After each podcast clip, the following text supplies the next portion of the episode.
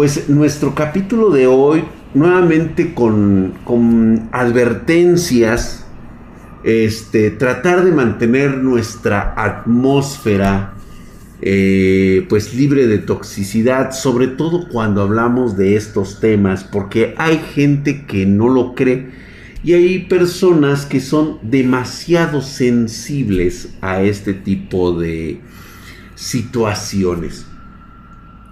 Para mí es importante remarcar y dejar una línea perfectamente clara entre tus necesidades intelectuales y las necesidades reales. ¿Cómo funciona esto, Drac? Mira, yo soy una persona que cree firmemente en la ciencia, porque gracias a ella, pues he encontrado el camino que me ha llevado hasta este momento. Pero también sé que no fue por la ciencia la serie de sucesos traumáticos que he tenido que vivir a raíz de todas estas experiencias.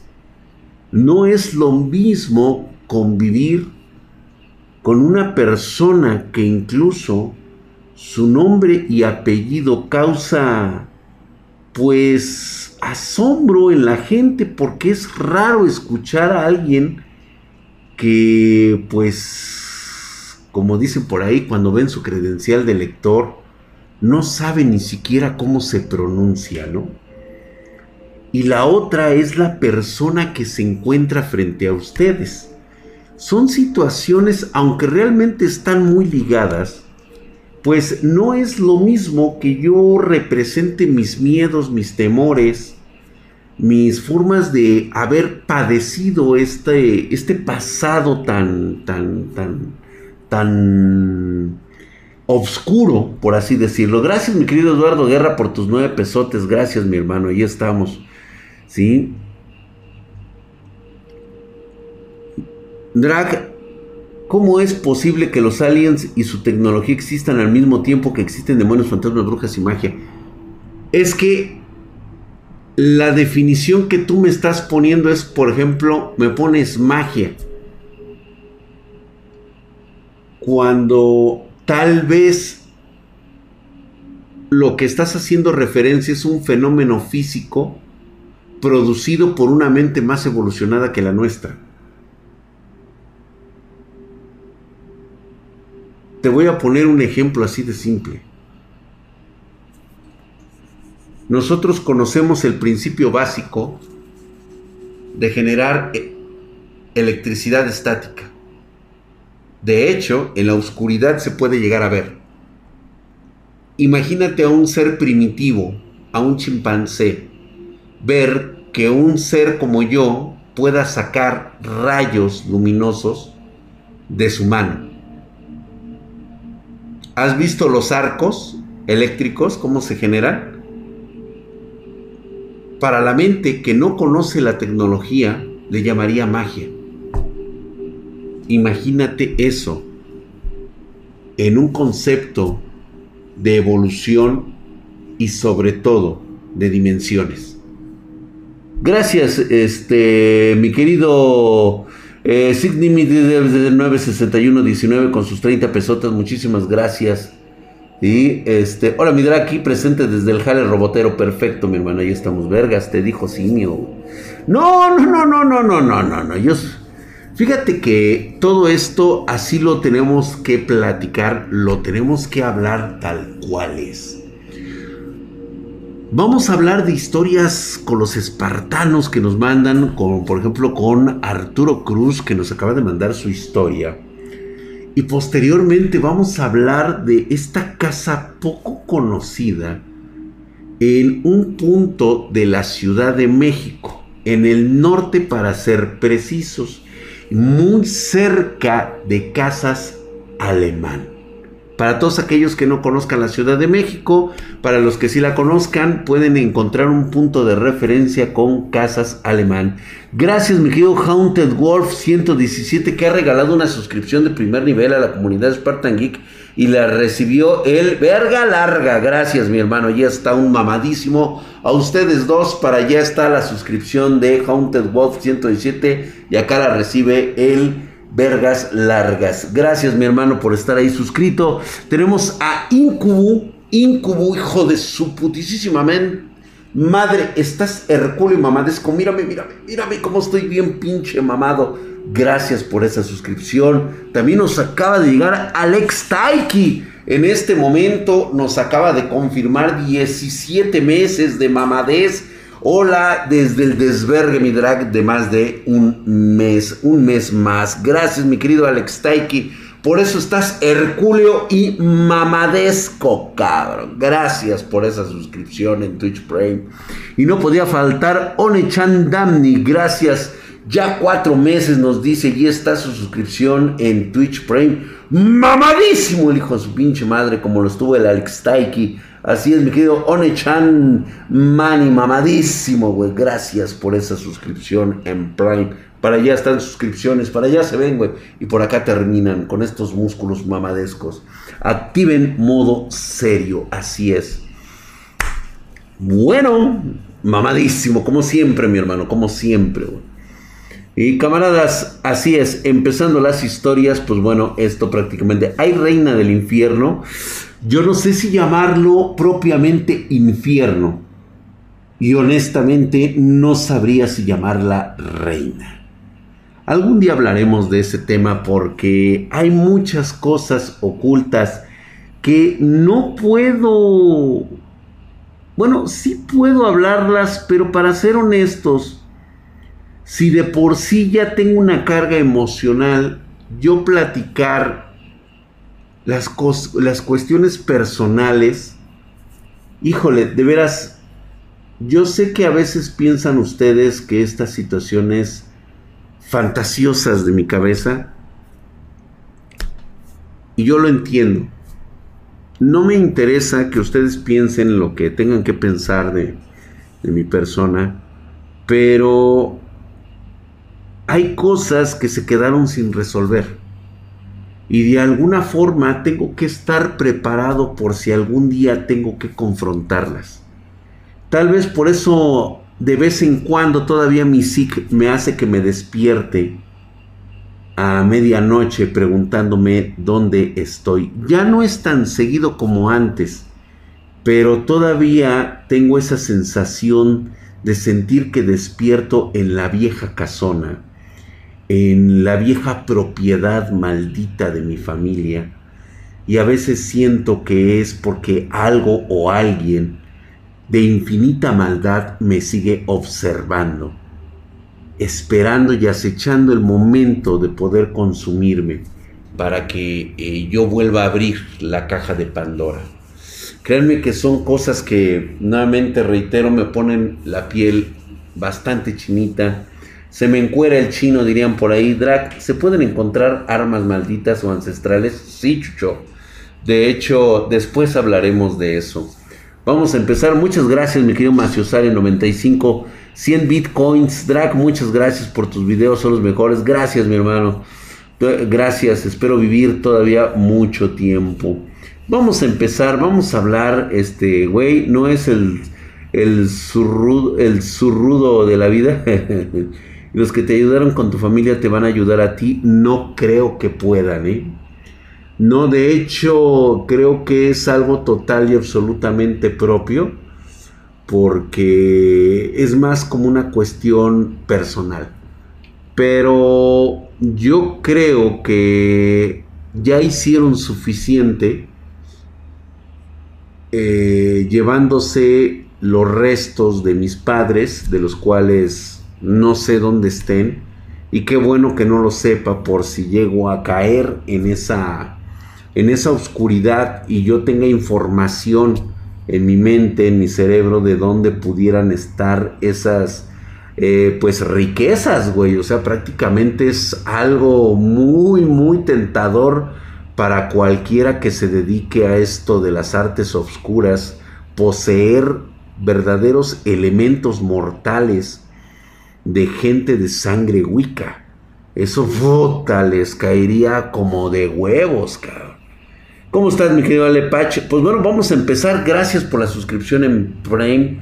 Verdaderamente estás mamadísimo, Gracias por la suscripción en Prime.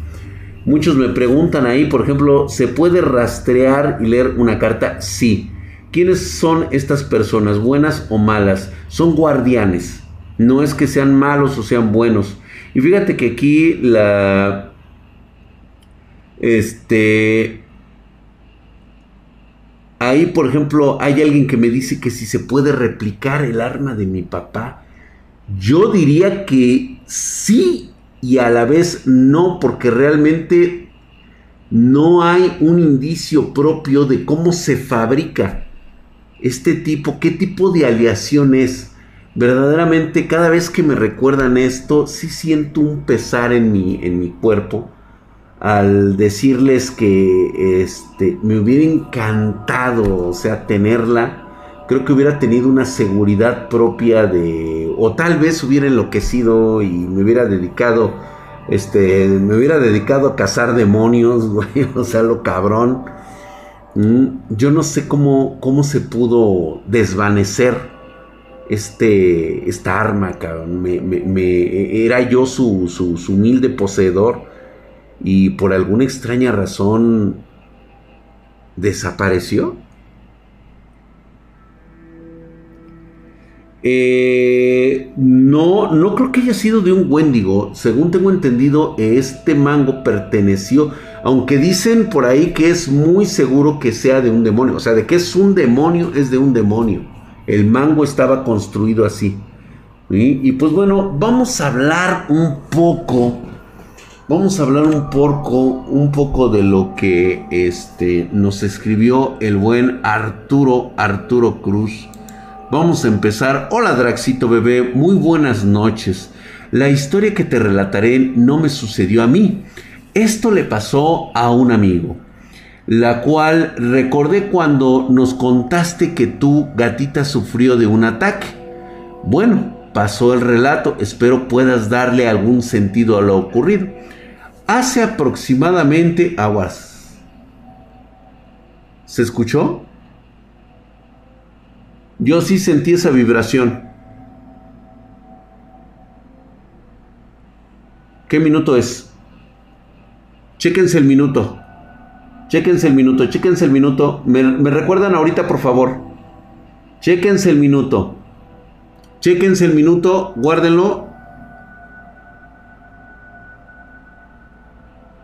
Un poquito antes, un poquito antes, cuando estaba hablando justamente cuando dije la gatita sufrió de un ataque, en ese momento algo, algo pareció filtrarse en el audio.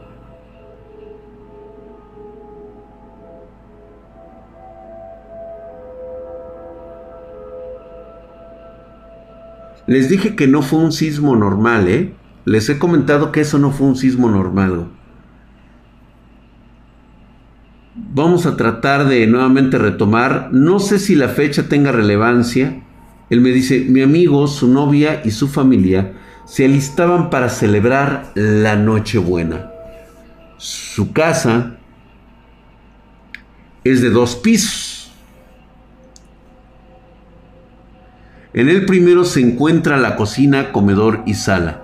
En el segundo están las habitaciones de sus padres, su hermana y otro familiar.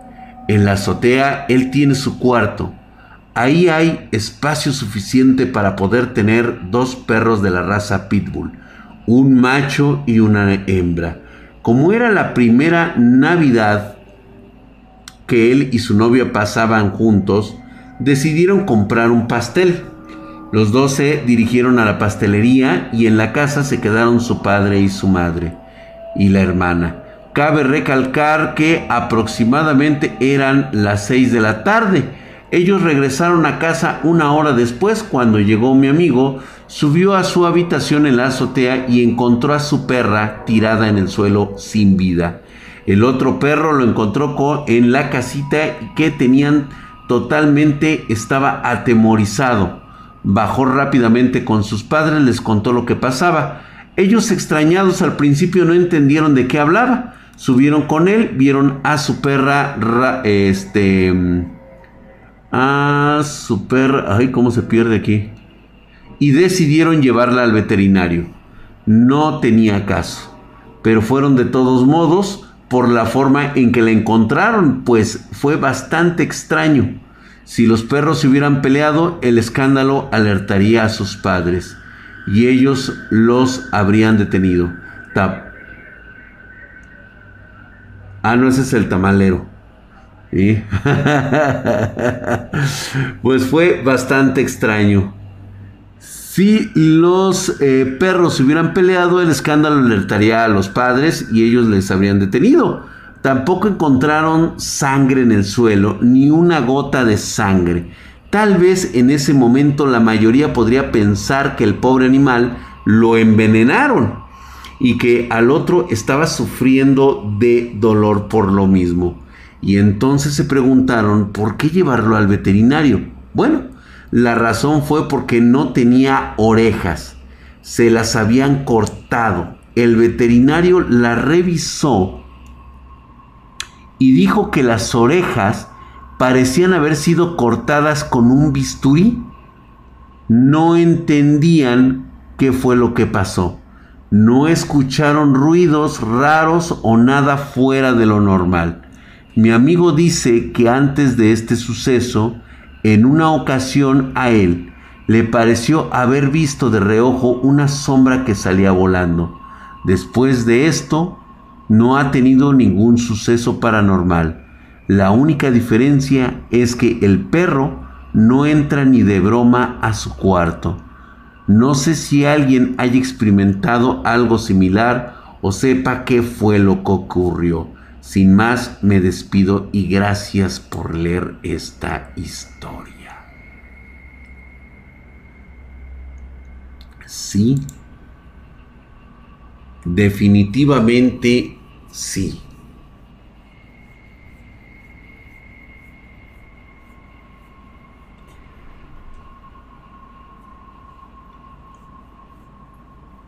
Aunque ustedes no lo quieran creer, existen fenómenos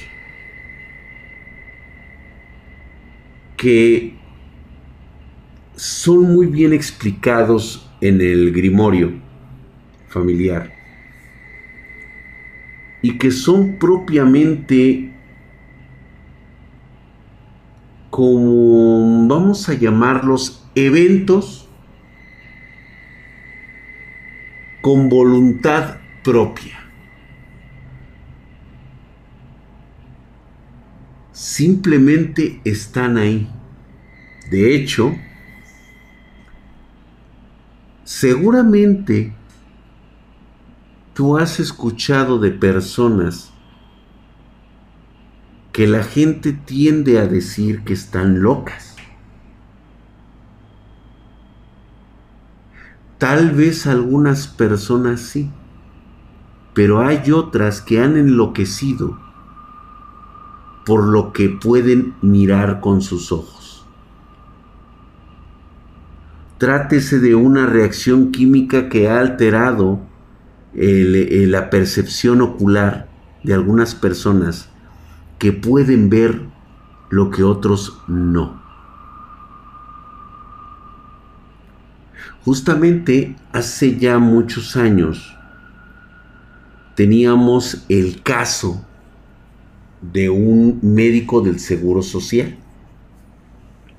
Lo recuerdo bien porque era amigo íntimo y también su doctor de cabecera del padre Hijo del Agua. Si se acuerdan de este sacerdote que también fue mi amigo y ya estaba mayor el señor. ¿Mm? Justamente como dice por ahí el Ellen Cat Harsis, enloquecen porque ellos no tienen velo, pueden ver lo que realmente hay.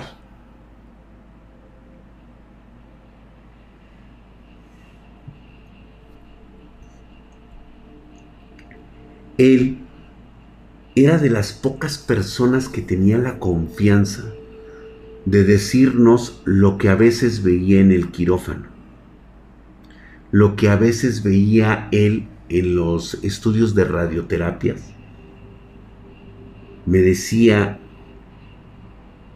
a mí, mientras cenábamos con el padre en su, en su casa, me acuerdo muchísimo porque cómo, cómo le caía de pan, o sea, prácticamente la panadería le mandaba bolsas, le mandaba como 40 bolillos al padre todos los días.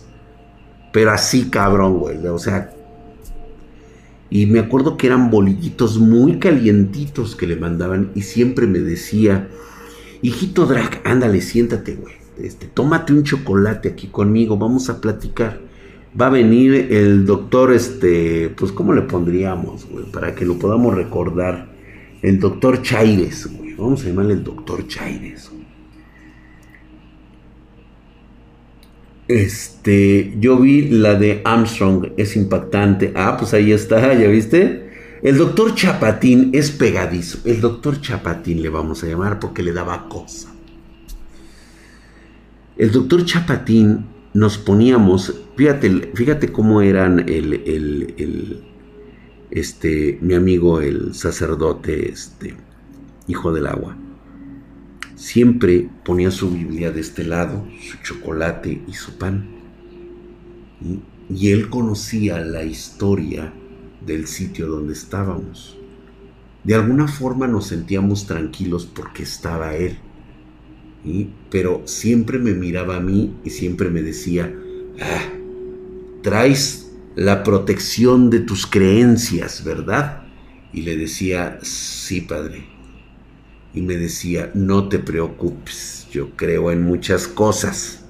Me encantaba cómo hablaba, pero era un hombre muy concentrado.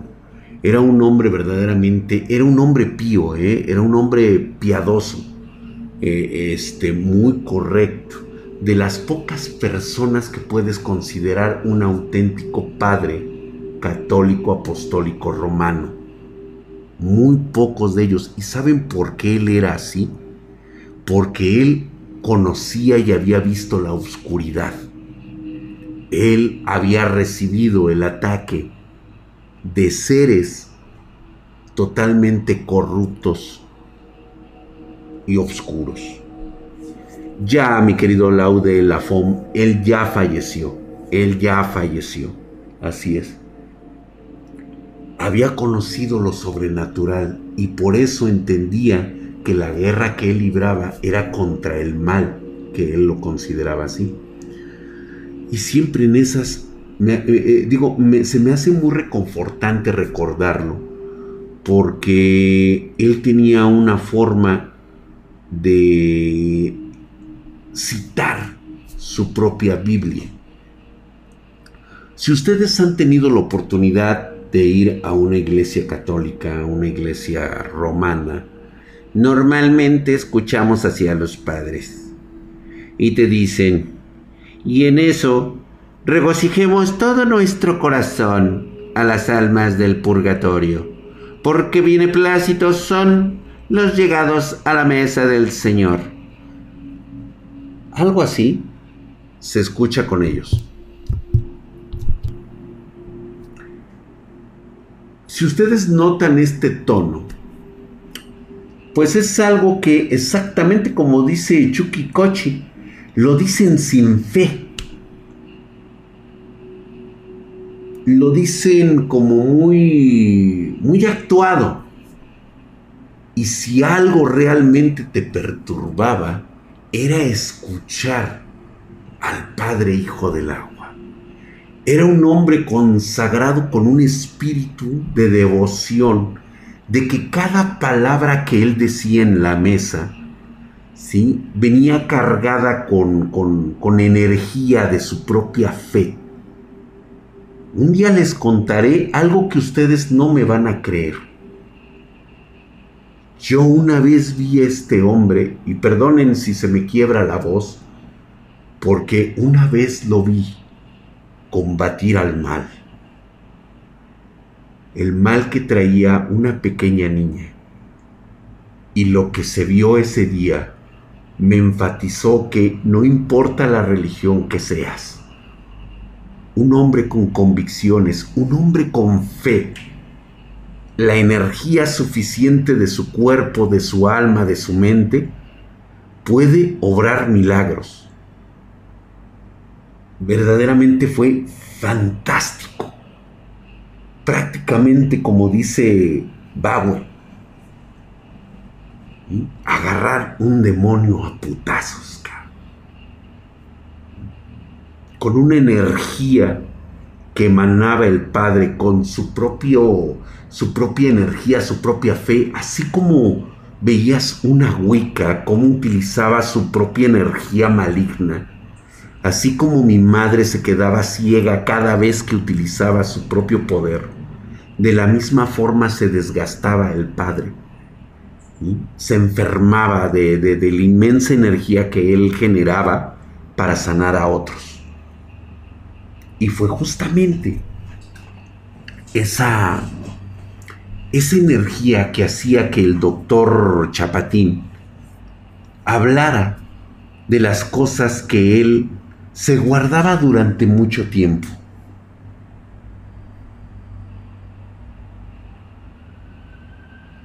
De las pocas cosas que él hablaba, y yo digo, es como si se las contara yo a ustedes ahorita, de igual forma. De la misma manera, él decía y le platicaba al padre que cuando él entraba al quirófano, a las estas este, terapias, radioterapias, dice, tengo como que esa incertidumbre si soy el único que cuando encienden la máquina de, radioterapia, o sea, de radiación para la gente con cáncer, soy el único que puede ver la luz que emana de los cuerpos cuando están radiando. Y le digo, pues hasta donde la ciencia sabe, no se puede.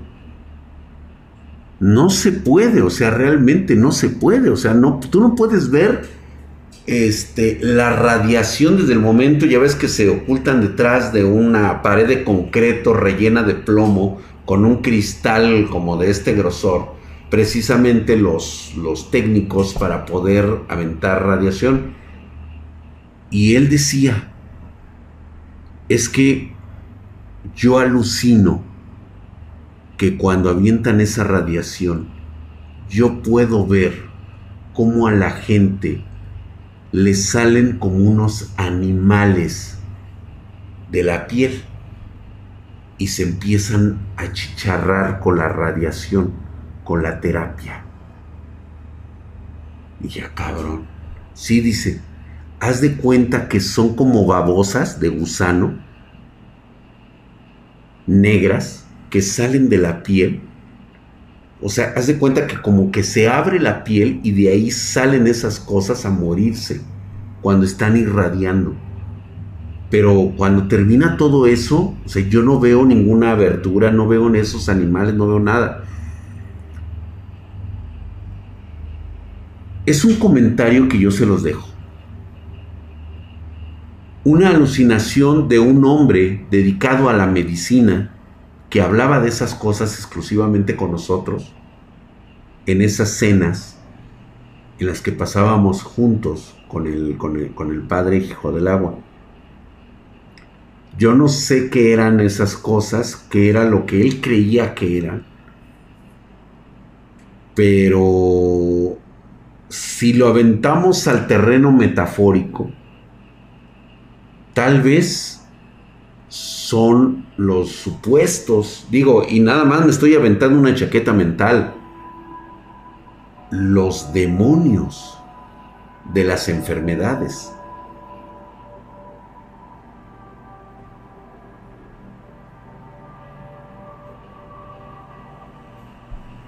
De igual manera, hay entidades naturales que se manifiestan y producen daño. Por ahí Jair Cruz le pudo dar el nombre de larvas astrales, puede ser.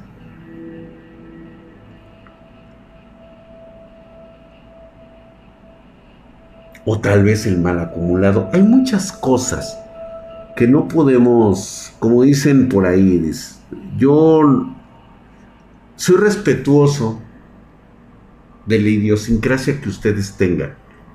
A ustedes no les ha pasado nada. Ustedes no nunca han tenido esto.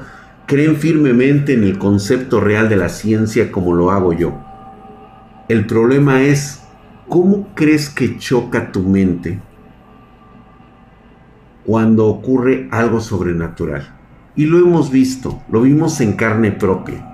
Vimos cómo reaccionó Elic Alberto ese día que a alguien se le ocurrió intentar traer una manifestación aquí en el, en el búnker. Y obviamente él, al ser un hombre totalmente escéptico, que nunca le había pasado nada en la vida, que nunca había tenido nada de eso, de repente, pues choca, ¿no? O sea, ¿y cuál es su primera, su primera reacción es de incredulidad, de quedarse totalmente negado para el siguiente movimiento. Normalmente estas personas, como dicen por ahí en las películas de terror, son las primeras en morir. No pueden aceptar. Es como cuando pierdes la fe. Muy rara vez una persona puede perder su fe. En un momento determinado, en un momento crucial. Como quién sabe cuántas veces habrá ocurrido. Vamos con José de Jesús Santillán Batani. Nos escribe, hola, soy José de Jesús Santillán Batani. Te veo en YouTube y compré una espartana. Muy bien, mi hermano. Mi correo es porque justo hoy tuve un sueño, el cual estaba casado con un niño. Me encontraba en casa pienso yo, de mis suegros, en la cual mi suegra me contó varias historias de un, un coco dorado.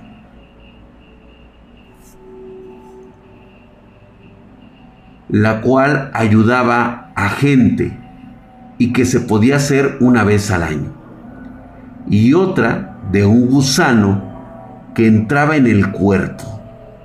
Una noche que iba a dormir en el sueño, la casa se encontraba muy oscura, pero podía sentir que me observaban.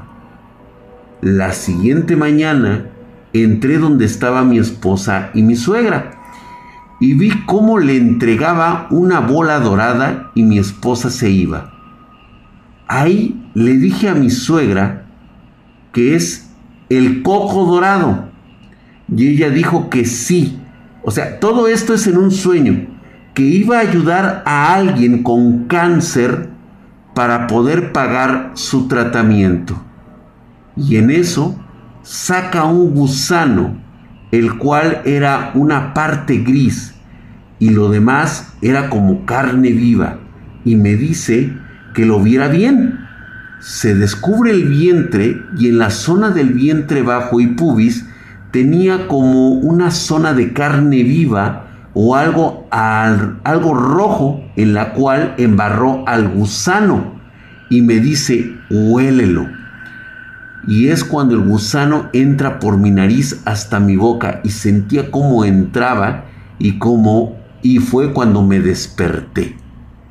Normalmente yo no recuerdo nada de mis sueños en este hay cosas que más o menos recuerdo, pero no están muy claras. Y esto fue lo que más recuerdo según en el sueño. Creo hablaban de brujas, pero nunca le pude ver la cara a mi suegra. ¿Tú qué piensas de esto? En mi familia Han realizado sesiones espiritistas con ouijas y otras cosas, pero hace años que lo dejaron de hacer. Todo el tiempo siento presencias de las cuales ya estoy acostumbrado. Una noche de brujas o un día de muertos. Vi una sombra muy grande que, se me, que me acechaba y pues hay más cosas por ahí. Por lo mientras, esto es lo que te cuento desde el estado de Guerrero.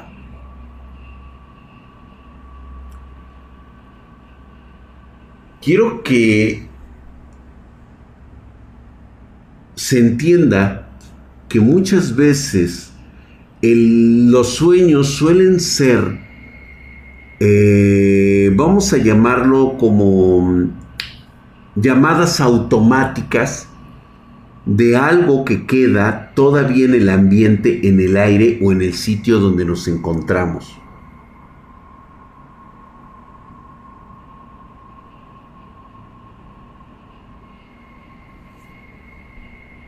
Esto, esto es normalmente una señal de que a pesar de que dejaron hace mucho tiempo las dichosas sesiones eh, con, con Ouija, les quiero comentar que a veces queda un limbo y hay cosas que se comunican contigo haciendo referencias a algunas, algunas situaciones que son difíciles de interpretar. Normalmente o estas cosas no tienen energía suficiente para estarlo haciendo constantemente o tú careces de esa capacidad de poder estar en contacto con ellas.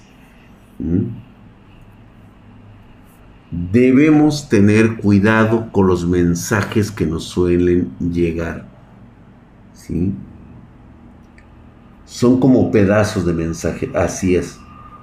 Gracias Lilia, solo tenemos que analizarlos, comprenderlos y tratar de manipularlos. Eh, yo no me metería en la cuestión de la manipulación, porque realmente no sabes con qué intenciones se está generando. ¿Sale? Gracias, mi querido Última Fuerza. Por ahí está saliendo exactamente las historias. Las puede mandar a dragspartan.com. Wilfrey nos escribe rapidísimo una historia paranormal. Dice, este, estaba en, el, en la secundaria haciendo mi guardia en una bodega donde guardan herramientas. Me dio por asomar y veo a una persona en un claro que ocupan los chavos para jugar fútbol. Le digo al maestro que hay unas personas y de repente ya no había nadie. El área es grande y no hay dónde escapar tan rápido.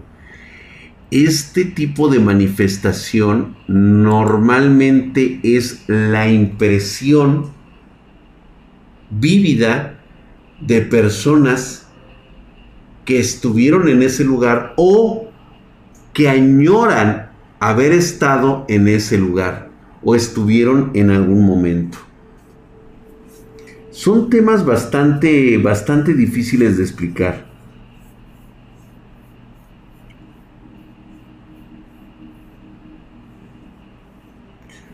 Después hablamos de eso, me quedo pocas trancas. No es el momento de hablar el día de hoy. Fantasmas. Fíjate que la denominación de fantasmas suele ser una impresión de imágenes que provienen del pasado o que proyectan desde el futuro. Hay algo muy raro eso porque normalmente el espíritu como tal es una condensación de energía que se expande. Algunas personas dicen por ahí que son las que se quedan, pero mucho me temo que son algo más que simples fantasmas de personas que vivieron. Normalmente suelen ser estas criaturas que quedan entre una dimensión y otra y tratan de adoptar o asimilar las características de las personas que ven en nosotros. Mm. Vamos a escuchar, vamos a ver si está...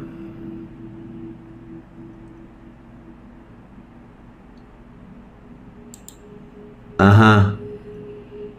Fíjate que Dial LCSS, no sé si esté aquí. Fíjate que él me hace una serie de preguntas, pues bastante buenas, ¿eh? Bastante, bastante chidas. Eh, en el Terror 24 del Al Capone, el día que yo eh, conté la historia, donde decía que mi papá les reclamaba a mis tías porque tú y tu hermana la vieron transformarse. Mi pregunta son, ¿tu papá y tu mamá tenían conocimiento sobre ello? Así es, pertenecían a la misma familia. Y si dices que una Wicca solo busca hombres por diversión, ¿cómo fue el caso de tu familia? Precisamente mi madre, a pesar de saber de su pasado, de saber quién incluso muy seguramente fue su padre, nunca era un caso muy especial, reitero nuevamente. Quiero enfatizarles que fue una mujer muy amorosa con sus hijos. Nos quiso a todos nosotros, a pesar de que incluso uno de ellos nació pues demoníaco. El cuarto hermano, la cuarta hermana, nació con ciertas características que fue bastante... Ya les contaré esa historia. No me siento todavía capaz ni con fuerzas para estarla contando, pero creo que los debería de contar en su momento. Y era una mujer muy fuerte, era una mujer dócil, era una mujer que amó mucho a mi padre. Pero dentro de todo eso, en sus momentos más oscuros, en sus momentos más difíciles, sobre todo para defendernos, eh, y sobre todo defenderme a mí, esta mujer era un auténtico demonio. Con esas características te puedo decir. Yo jamás me atreví siquiera hablarle o mirarla más de lo debido cuando realmente salía su verdadero yo. Era un ser temible, abominable e increíblemente perverso. Y no se tocaba el corazón para destruir. Así de simple. Y nos me pregunta, y una duda muy cabrona. ¿Cómo haces para estar así de mamadísimo? Chinga tu madre, pinche Diana. Muchas gracias.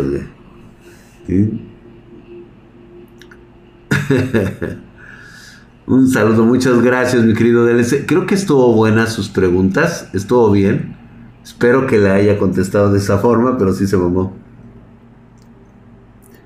Este, ¿crees que yo veo sombras no tan constantemente? Vamos con una espartana que nos escribe muy bonito, por cierto. Vamos con este último y ahorita nos vamos a escuchar esta casa. Es más, es muy seguro que puedas llegar a habitar una de estas casas. Te voy a explicar por qué. Buenos días, dice eh, este, Brianda Alexia Espero que puedas leer mis relatos y me puedas dar tu opinión. El primero sucedió cuando tenía yo dos años. Mi familia, creo que esta niña ya la habíamos, ya habíamos hablado de ella. Creo que nos volvió a mandar otra vez su historia. Es Brianda Alexia Tinajero, ¿sí? la niña que al parecer tenía una tía. Creo que ya, ya ya habíamos hablado con ella. Creo que ya su historia ya la habíamos dicho varias veces. Historia y pregunta, mi querido Drac, con Johnny T. Hola, Drac. Voy a hacer la historia lo más corto que pueda. Tengo varias historias reales, pero me enfoqué lo más que pude. Lo primero es si puedes decirme qué significa que cuando acababa de cumplir dos años, cuenta mi mamá que estando en el mercado comprando víveres conmigo, Acompañándola, una mujer se le acercó y le dijo, su hijo tiene un don especial.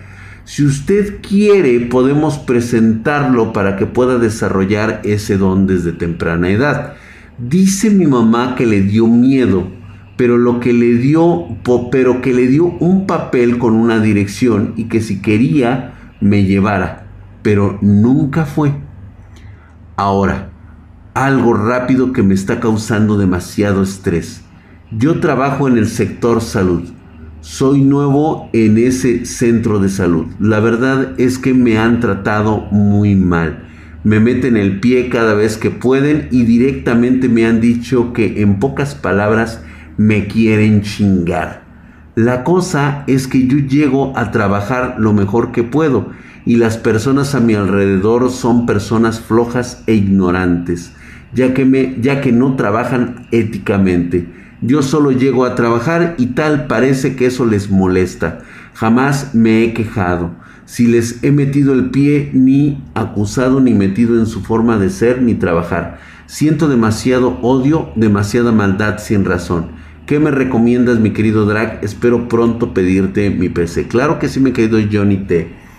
Mira, normalmente las personas como tú suelen tener una característica que se suele denominar como, como algo muy perceptible.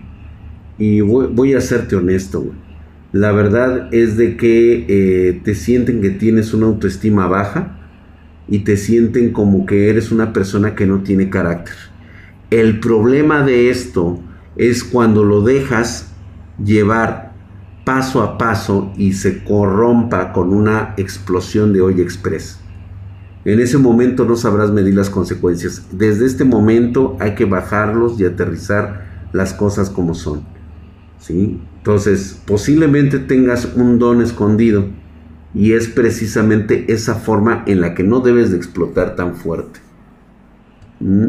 ¿Es posible ver cosas con un solo ojo? Sí, de hecho, es que no tiene nada que ver propiamente con los ojos. Tiene que ver propiamente con, este, con la química. Tiene que ver con la química de tu cerebro en la interpretación de las imágenes de tus ojos. Gracias, mi querido Pollo Álzate. Qué bueno, felicidades por tu cumpleaños. En el IMSS siempre va a ocurrir eso.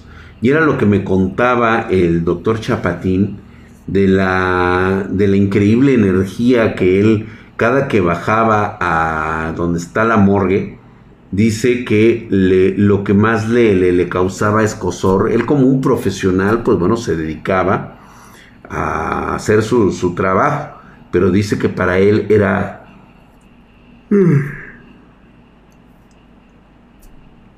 Era muy difícil poder trabajar en la morgue, porque decía que cada que pasaba podía ver todos los cuerpos tapados y podía ver cómo cada uno de ellos emanaba una atmósfera negra. De hecho, él decía que había cuerpos que sudaban alquitrán, una sustancia negra, pegajosa, que salía por los poros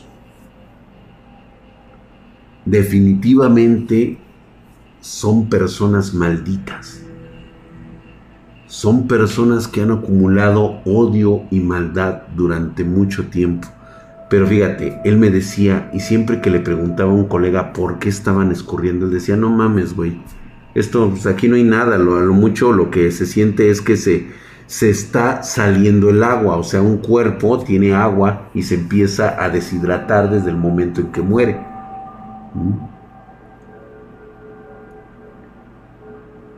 Alan Yandet, me gustaría poder explicar eso posteriormente. Pues bueno, ya nada más vamos con Benito Camelo. Benito Camelo, si es albur, dice, Drac, esta historia no es mía, es de mi pareja. He soñado hace tiempo a mi familia, tíos, tías, todos reunidos en la casa guardando pertenencia.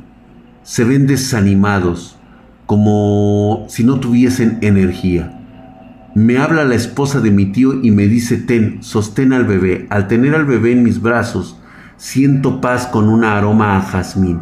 Un rato después me volteé a ver la esposa de mi tío y me dice, recuerda que la parca de tu abuela viene por nosotros. Me, me ha contado que su abuela ha hecho brujería y cosas que tengan que ver con Malverde. Pues bueno, mira, y seguramente ha aprendido o aprendió esta señora algunas artes oscuras. El bebé seguramente trátese del tuyo o de una esperanza, más bien de, ella, de su parte, porque esto se componga. Lo que me está diciendo es de que, y es muy frecuente, hay una parte de la familia que te está cuidando, que la está cuidando a ella. Y es una fragancia tan rica, tan envolvente. Y normalmente cuando sabes que hay una persona que quiere hacer daño en tu círculo familiar, encuentras ciertas zonas de la casa que huelen a caño, vuelven a podredumbre. ¿sí? Las paredes se impregnan de una especie como de color negro.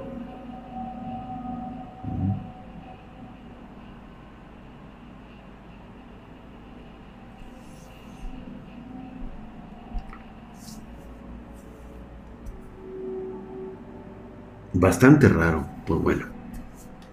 Espero que te haya ayudado un poco. Digo, ya no estoy tan, tan adiestrado como esto, pero pues era algo que se tenía que contar, ¿no? Y pues les voy a comentar una casa como cualquier otra. El único problema con estas casas no es el terreno donde están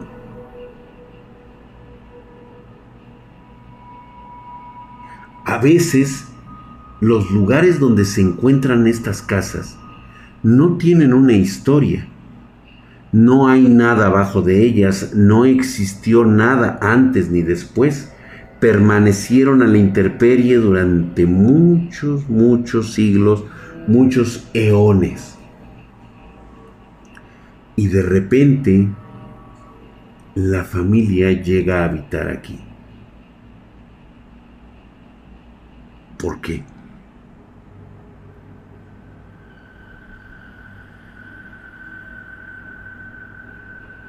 ¿Has escuchado hablar el término el alma de la casa?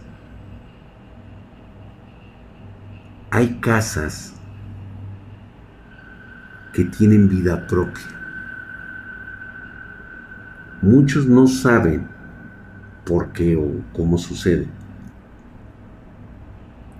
Estas casas están construidas con ladrillos de canteras malditas. ¿Cómo, se, cómo es esto, Drac? Imagínate un lugar en alguna parte donde sucedieron una serie de atrocidades, muertes, destrucciones, maldecimientos y todo ese jugo que se derramó en forma de sangre se filtró a través de las capas. Hubo asesinatos, hubo crímenes, cosas que generaban una energía extremadamente violenta. Imagina que un día dicen, aquí hay muy buena piedra caliza, después de muchos años, y empiezan a cavar y con ello empiezan a sacar la arcilla para poder moldear tabiques y que con estos tabiques, pues bueno, su paradero sea la construcción de una casa. Hay una casa en Casas Alemán, cerca de Casas Alemán, que son de esas viejas casas construidas a la antigua. No les voy a decir cuál, porque de hecho, si todo salió tal cual yo creo, esa casa actualmente ya no existe. Está abandonada. porque es terrible lo que ocurrió ahí. ¿Mm? Y lo recuerdo bien, porque en esta casa existió una chica muy bonita. Era bonita, a pesar de su color. Tenía un color serio. Tenía un color moreno. Y a mí, en lo particular, me gustaba mucho su cuerpo. Guapa. Guapa por donde lo veas. Vivía con sus dos padres, que por cierto ya grandes.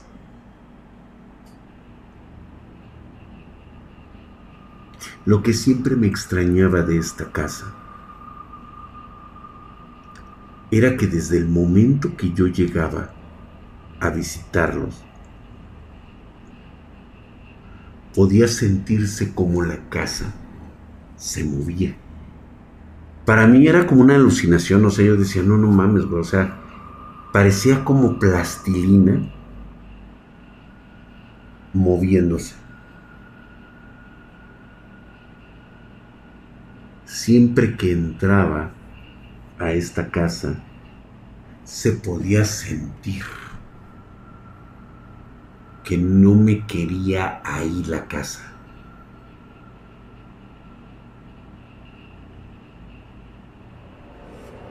Mucho tiempo pasó, ¿eh? O sea, esto no fue de la noche a la mañana.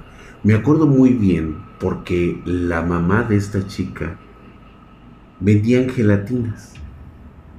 Y a mí me mamaba comprar de rompope. Me encantaba. Yo nada más iba por eso. Bueno, y pues también por la chava. No les puedo contar más porque pueden asociarme con, con esa situación.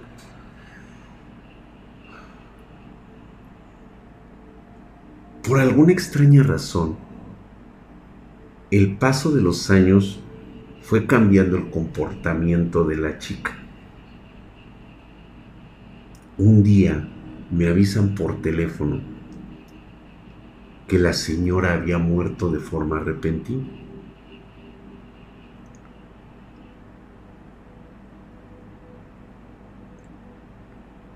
Me acuerdo muy bien de haber estado en ese funeral. Lo raro de ese funeral es que lo recuerdo en la sala, a cuerpo presente, sin siquiera estar ese cuerpo en un ataúd. Simplemente estaba así, depositado en la, en la mesa.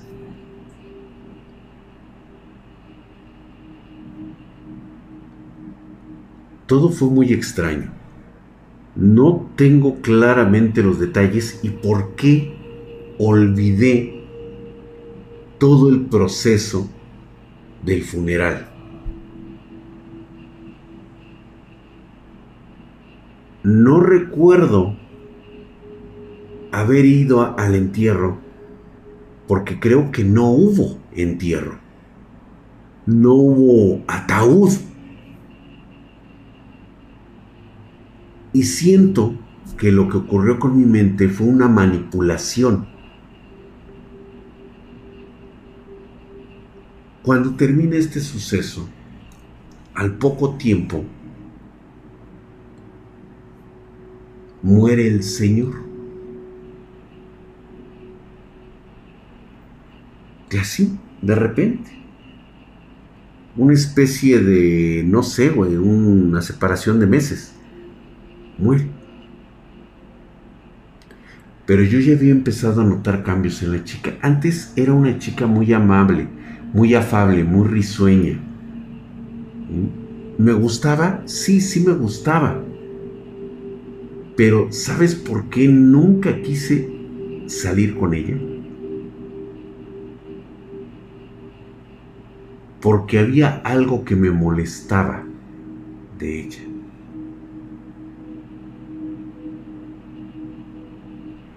Yo sabía que ella tenía una sangre muy especial. Veía su cara y yo ya había visto esa mirada oscura, esa mirada negra. Y sabía que me metería en problemas. Y sí, el tiempo me dio la razón.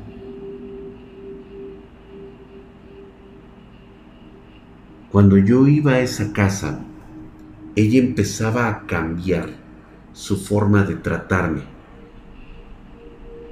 De las pocas veces que empecé a ir después del funeral de su mamá, ya nada más veía que el papá cada vez se deterioraba pero súper rápido. Parecía que algo le estaba drenando la vida, como si tuviera cáncer el Señor. Y yo decía, no, esto ya está mal. Y la misma casa me rechazaba. Se puede sentir, ¿has sentido cuando una persona que le caes mal? Así. Así. Esa sensación de que te baja la temperatura, pero la oye, güey, no mames, güey, son las 2 de la tarde, te sales techos de lámina de, de asbesto, ¿sí? Debe de estar haciendo un pinche infierno dentro de uno de los cuartos, güey esos cuartos pequeños de baja estatura con entrada a este a estos este a techos de, galvanizado ¿sí? de asbesto. Yo decía no no mames güey qué pedo hacía un frío aterrador.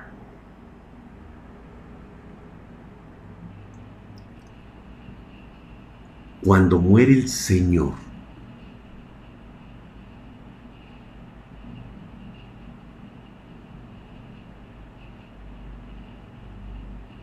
ni siquiera recuerdo que me hayan avisado que había fallecido. Simplemente un día fui a ver y me acuerdo que la casa emanaba vapor, como vapor de agua, como si algo se estuviera quemando por dentro.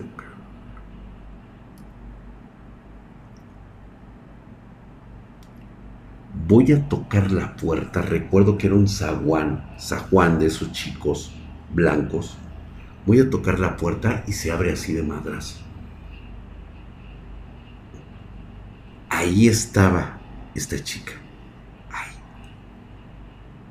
el cabello totalmente así hacia abajo.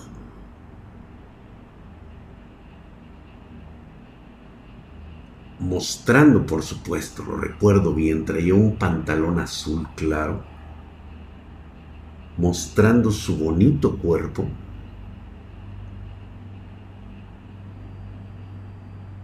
Y totalmente cambiada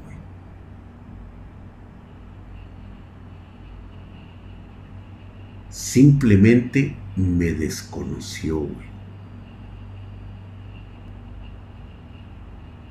Me dijo, lárgate. Yo ni te conozco. Levanta la mirada y haz de cuenta los ojos hundidos. Así como si no hubiera dormido en días. Los ojos todos desvariados, apagados, como si tuviera una tela blanca en los ojos. No sé si fue mi imaginación, pero cuando abrió ese zaguán, pues entras, están los pasillos, de este lado están unos cuartos y de este otro estaban. De este lado me acuerdo muy bien, estaba el acceso a la cocina y del otro lado eran los cuartos. Pero cuando abrió la puerta no me dejó pasar, estaba ahí enfrente. Pero hubiera jurado que atrás de ella, a unos cuatro pasos, había una sombra con una figura humana que miraba hacia afuera con los ojos centellantes en color rojo. En ese momento entendí que era el espíritu que emanaba de la casa. Mi teoría, que después mi madre me confirmaría, es que no importa de que hayan sido hechos esos ladrillos, esos ladrillos de esa casa se habían tragado a una familia completa. La envenenó completamente. Tiene aproximadamente unos 30 años, si no es que más, que nunca he vuelto a saber de ese lugar ni de las personas que lo vayan a habitar. Solamente sé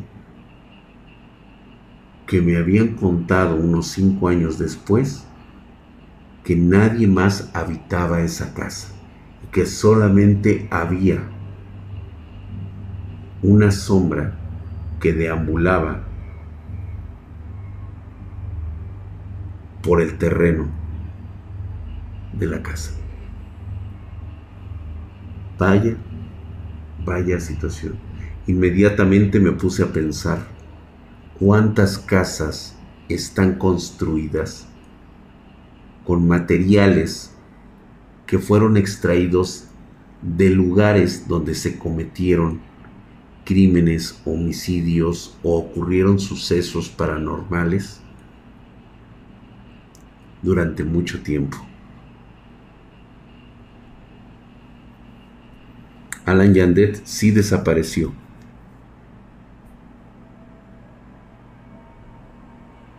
No, Freddy, no se, al ser demolidas no, no se destruye nada, porque al final de cuentas sigue el material ahí vigente.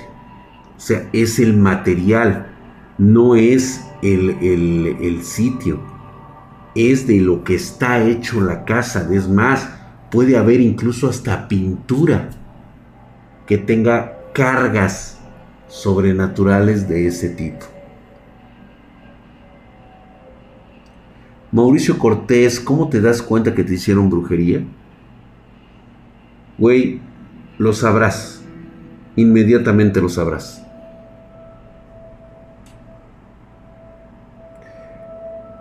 Furia sigilosa. Imagínate nada más los campos de concentración en la Alemania, de la Alemania nazi. Nada más imagínate la cantidad de energía espiritual que existe en esos lugares. El fuego purifica, sí, es correcto, pero sobre algunas condiciones, ¿eh? no nada más es así. Gracias, mi querido que sin el hijo de su putísima madre, estás mamadísimo. Materia vibra frecuencias negativas, es correcto.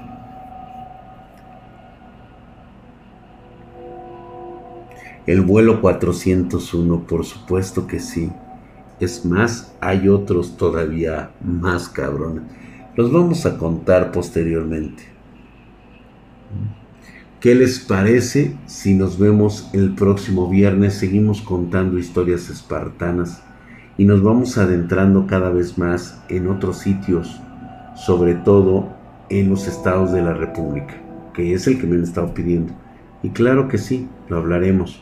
Por cierto, por cierto, Qué bueno que estamos aquí. Eso de los cazadores de misterios que andan por ahí checando casas en YouTube, en TikTok, todo eso. Los supuestos cazadores ahí que hasta le llaman a la bruja y todo eso. Pues realmente no se han topado con algo sobrenatural. Algo sobrenatural simplemente no se anda con mamadas. Y perdón que se los diga así. Pero honestamente, las cosas sobrenaturales muy pesadas, vaya que tienen otro nombre. Como el del video que le avientan la piedra, ah, por supuesto, súper falsísimo, cabrón. La verdad es que cuando recomiendas para saber si hay algo en una propiedad, simplemente es la ansiedad que le da a las personas sensibles o tú mismo puedes sentir que algo no está bien, que algo está mal. Ahora que sepas dónde está es mucho más difícil. Pero sí, luego luego se siente la incomodidad, te sientes como que te asfixias, sientes que, que algo está mal, güey, algo, algo, algo sucedió, algo cambió, algo está trastornando tu ambiente.